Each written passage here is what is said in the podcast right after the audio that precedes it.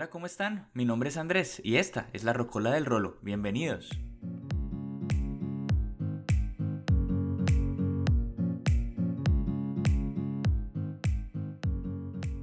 El día de hoy vamos a hacer un recorrido muy rápido por algunas de las canciones que hacen referencia a septiembre, mes de transición entre el verano y el otoño.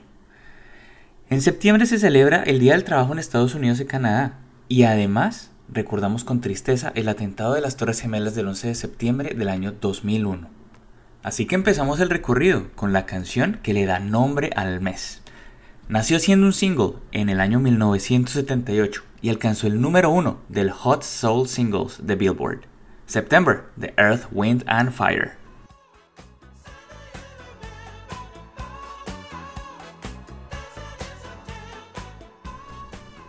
Después de este clásico pasamos a España, donde la banda de Ana Torroja, Nacho Cano y José María Cano, Mecano, lanzó un álbum en el año 1991, Aidalay, y en él se encuentra este tema, el 7 de septiembre.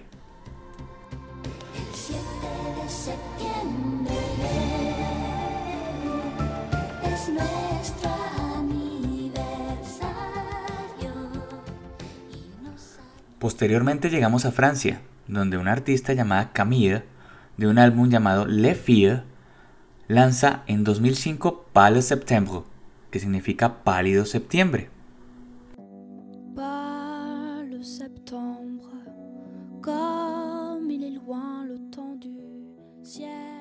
Y de Francia nos movemos a Nueva York, donde nació el artista urbano Bicosí, el mismo de la vecinita, quien lanza en el año 2003 un álbum que se llamó En Honor a la Verdad. De ese álbum nació una canción que dedicó a su hija Marangeli. Esa canción se llamó 5 de septiembre. Hoy es 5 de septiembre y mi hija cumple 13, el tiempo pasó volando, ya ni me acuerdo cuándo empezó a ser señorita. Nos quejamos un momento en Nueva York, ya que recordamos el atentado del 11 de septiembre del año 2001. Yo recuerdo que para ese momento visitaba a mi hermano en Florida cuando los aviones impactaron las Torres Gemelas.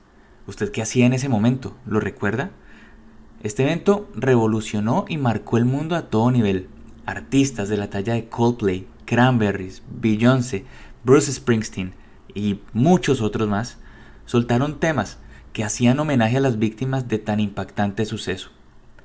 Hoy vamos a darle play a un tema que nació siendo un single y luego fue parte del soundtrack de la película Malas Compañías con Anthony Hopkins y Chris Rock.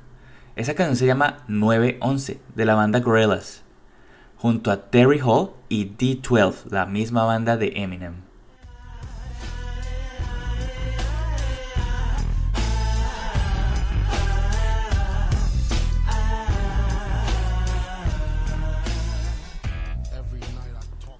Y finalmente, el álbum American Idiot es probablemente el disco más icónico de la banda Green Day, junto a su álbum Dookie.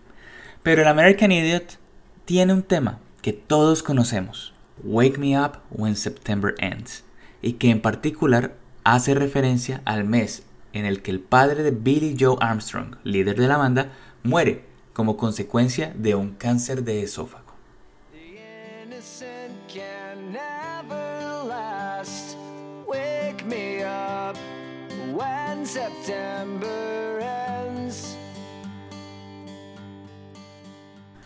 Y con estos datos finalizamos nuestro podcast número 2.